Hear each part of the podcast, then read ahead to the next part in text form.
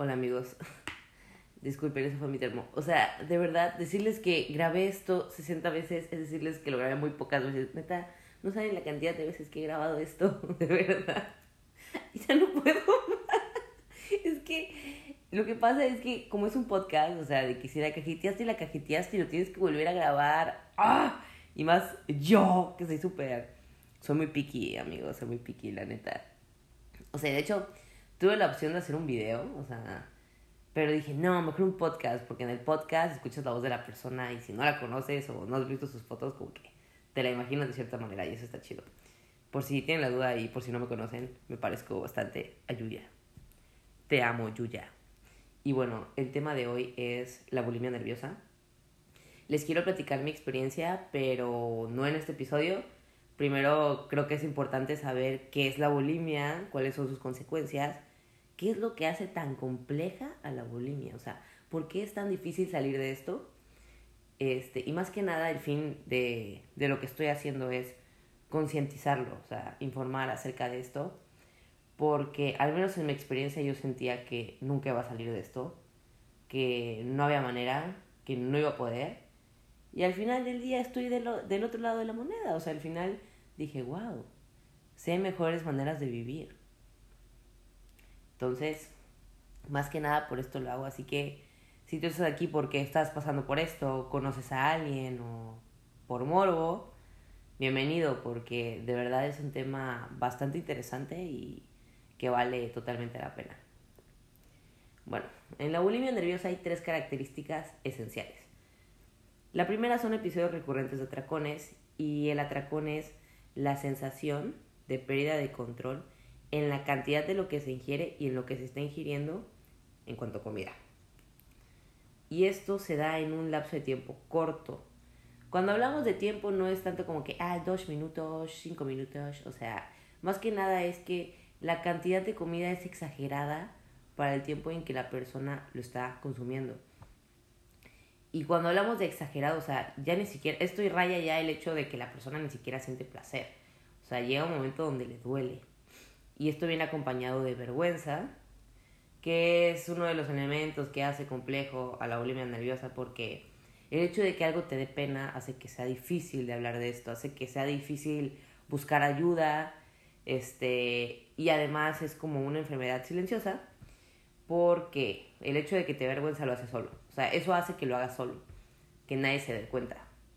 Entonces es difícil que alguien lo note.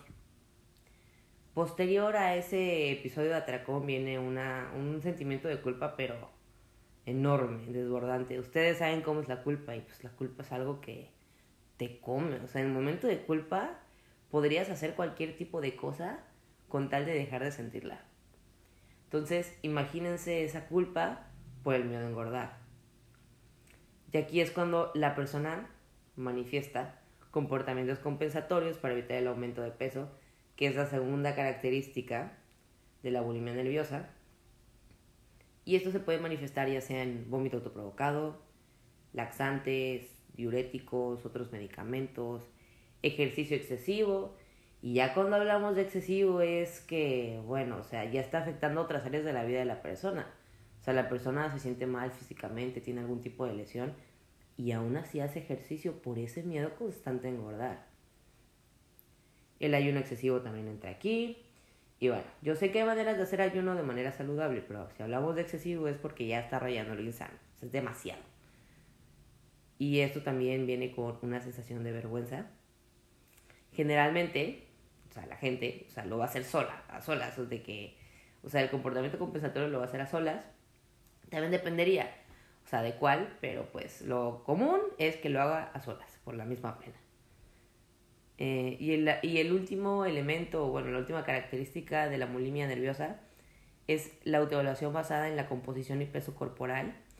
Y fíjense que esto es como muy, o sea, si lo analizamos es como muy profundo porque es cuando una persona literalmente basa todo su valor, toda su existencia, toda su razón de ser en cómo se ve. Entonces, si tú eres una persona que siente eso, obviamente vas a hacer hasta lo imposible por verte de cierta manera porque si no te ves de cierta manera no vales nada. Eso es otro elemento que hace tan compleja a la bulimia nerviosa, ¿Por qué es difícil de entender? O sea, es difícil de entender por qué alguien basaría todo su valor en su peso o en cómo se ve. Entonces ahí, ahí vemos que pues hay una profundidad en la persona, o sea, hay algo que está detrás de la persona. Por eso no aplica lo de, sí, amate, amate un buen, o sea, perdón, pero no te odio esas frases, o, o el hecho de que, ay, pues deja de vomitar, o sea, no, porque aparte el hecho de vomitar viene acompañado de emocionalidad, que vamos a mencionar un poquito más adelante. Pero bueno, eso también hace complejo la bulimia. Y bueno, estos tres, estas tres características se ven al menos este, una vez a la semana durante mínimo tres meses. Y bueno, ya este, tocando el tema de la emocionalidad, este, tiene relación con la comorbilidad de la bulimia nerviosa. La comorbilidad es cuando dos o más trastornos implican una interacción entre los mismos y pueden empeorar la evolución de ambos. Digamos que hay como un tipo de codependencia. O sea, una interacción constante entre los mismos, ¿no? Entre esos trastornos se puede dar. Y en el caso de la bulimia, este, son trastornos depresivos, trastornos bipolares, síntomas depresivos, incluso trastornos de la personalidad. Este, o sea, a lo que va esto es que una cosa puede desencadenar a otra y de ahí hay una interacción constante. Ahorita les voy a dar un ejemplo. Este, pero es importante que les mencione, muy importante que les mencione acerca de los trastornos de la personalidad. O sea, sí se puede dar, pero depende del caso. O sea, sería en un caso donde la persona este, todavía no haya desarrollado su personalidad y, es, y padezca de bulimia nerviosa y crezca con esto. Ahí sí podríamos hablar de que la persona puede desarrollar un trastorno de la personalidad porque está desarrollando su personalidad, pero pues si una persona ya cuenta con personalidad, o sea, no es como que puedas desarrollar otra personalidad, o sea, es a lo que voy, o sea, sí dependería del caso. Y generalmente la personalidad, el trastorno de la personalidad que se da es el límite. Y bueno, aquí lo que pasa es que los síntomas depresivos pueden anteceder o preceder a la bulimia nerviosa. Asimismo puede pasar con la depresión, asimismo con los trastornos de, este, eh, bipolares, asimismo con los trastornos de, de, la personalidad. ¿Ya ven por qué grabo tantas veces el podcast? De verdad se me lengua la traba. Entonces, o sea, ya sea que primero la persona tuvo bulimia nerviosa. Pongamos un ejemplo, ¿no? Primero tuvo bulimia nerviosa y después le dio depresión. O tuvo depresión y después tuvo bulimia nerviosa. Entonces, voy a explicar un poquito más o menos cómo es esto y les voy a poner mi ejemplo. O sea, imaginémonos un círculo. Ok, yo me sentía terriblemente ansiosa y de la ansiedad venía un atracón y del atracón yo sentía una culpa inmesurable, lo que me llevaba a autoprovocarme el vómito y después de autoprovocarme el vómito yo me sentía increíblemente triste. Entonces, a mí lo que me pasaba eran síntomas depresivos, no depresión como tal. Y otra vez la ansiedad, y otra vez el atracón, y otra vez la culpa, y ya, y así. Se hace un círculo que es muy difícil de romper. Entonces, por eso se habla de la comorbilidad con más que nada trastornos emocionales o síntomas T. Y bueno, entre las consecuencias, las consecuencias por mencionar algunas, porque en realidad son más, está la menorrea, que es cuando a las mujeres les deja de bajar, las alteraciones hidroelectrolíticas, que es cuando hay demasiada agua en el cuerpo o hay muy poca agua en el cuerpo, que es suficientemente grave como para construir problemas médicamente importantes, complicaciones raras, o sea, no son tan comunes, pero potencialmente mortales, desgarres en el esófago, perforación gástrica, arritmias cardíacas, miopatías cardíacas, por otro lado, los, las consecuencias en relación a los laxantes, este, la persona puede crear una dependencia para estimular los movimientos intestinales o inducción de diarreas, deshidratación. Por el lado del vómito autoprovocado, pérdida del jugo gástrico, que esto hace que, que la persona tenga problemas metabólicos, caries, pérdida permanente del esmalte bucal. Y esto es por mencionar algunos. porque también incluye síntomas gastrointestinales y prolapso rectal. El prolapso rectal es cuando el recto sobresale de tu ano. Entonces, obviamente no son como que definitivos, son algunos, pero es más o menos como para tener noción de que, o sea, pueden ser de que ya sea consecuencias lesonas a consecuencias bastante graves, o sea, incluso algunas irreversibles. Entonces, ahorita vamos a hablar acerca de qué, o sea, qué es lo que hace también tan complejo el hecho de que no se pueda salir de ahí. Entonces, son las causas y funciones del ansia por la comida.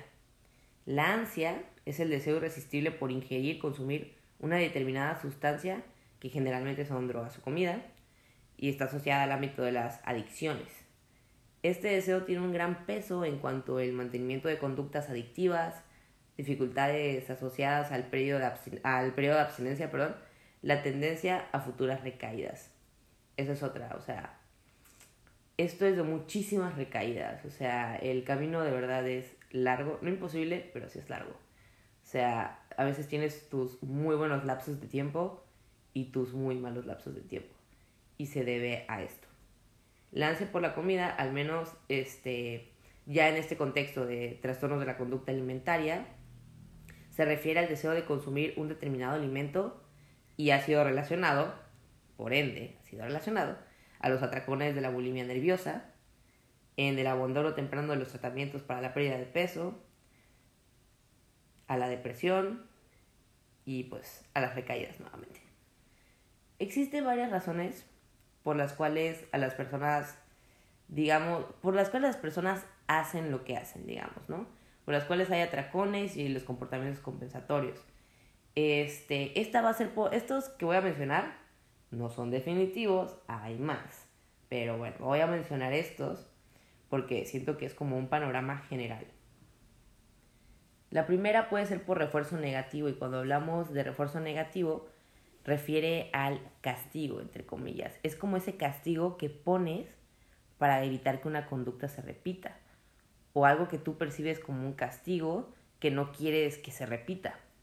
En este caso, lo que se puede percibir como el castigo sería la depresión, la ansiedad, los síntomas depresivos, incluso importante el aburrimiento. Entonces, ese sería el castigo y en una manera de querer contrarrestar ese castigo, del apapacho, de una compensación, vendría el ansia por la comida, que es esa búsqueda de esa sustancia, de esa, bueno, bueno, aquí de la comida. Hablamos más bien de comida, de esa comida y el atracón. Entonces, ahí esa es una. También podría ser por refuerzo positivo, que sería como el premio.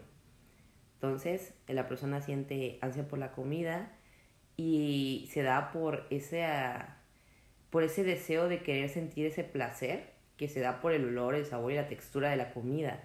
Entonces es como el premio para la persona y se da, ahora sí que, el atracón y el fin aquí es el placer.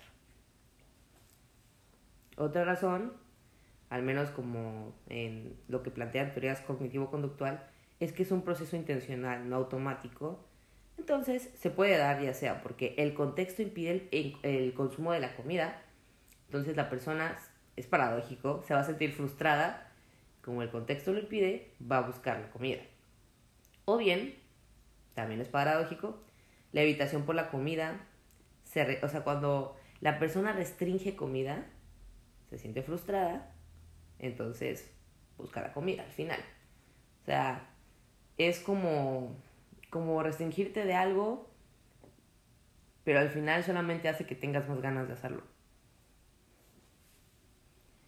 Y bueno, según procesos neurobiológicos, eh, la comida tiene una función en la actividad dopaminérgica y la dopamina es, esa, es ese neurotransmisor que nos genera felicidad. Entonces, naturalmente nosotros buscamos la felicidad, sentirnos bien. Entonces, por eso se busca la comida.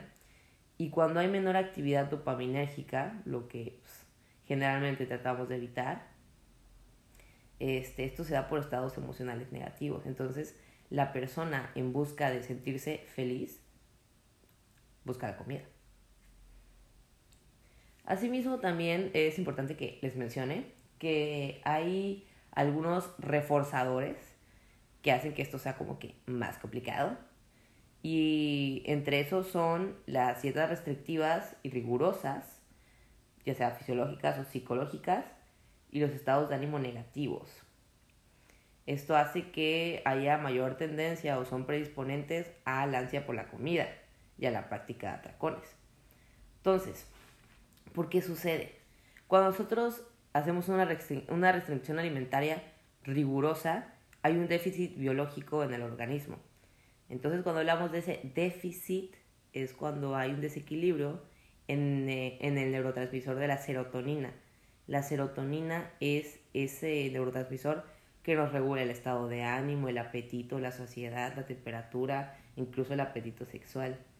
Entonces, cuando hay un desequilibrio en ese, en ese neurotransmisor, que es lo que te regula todo, hay ansia por la comida. Entonces, esa ansia por la comida hace que haya un atracón. Y así. Entonces, amigos, esto fue por... O sea, fue el primer podcast y fue por mencionarles, yo siento que lo básico acerca de esto. Más adelante hablaré del tratamiento y del desarrollo de curso en este sentido pero más que nada mi intención aquí es mostrarles que de verdad hay mejores maneras de vivir. Y que de verdad sí es algo, sí es algo muy importante y es algo muy cañón porque te puede traer consecuencias severas a largo plazo.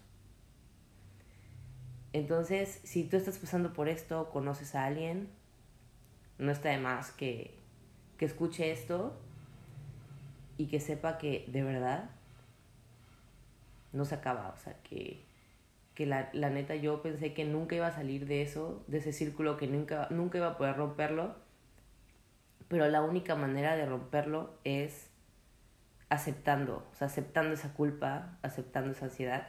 Y voy a platicar un poquito más a fondo más adelante, este, pero más que nada mi mensaje para ustedes es ese, que hay mejores maneras de vivir y muchas gracias por escucharme.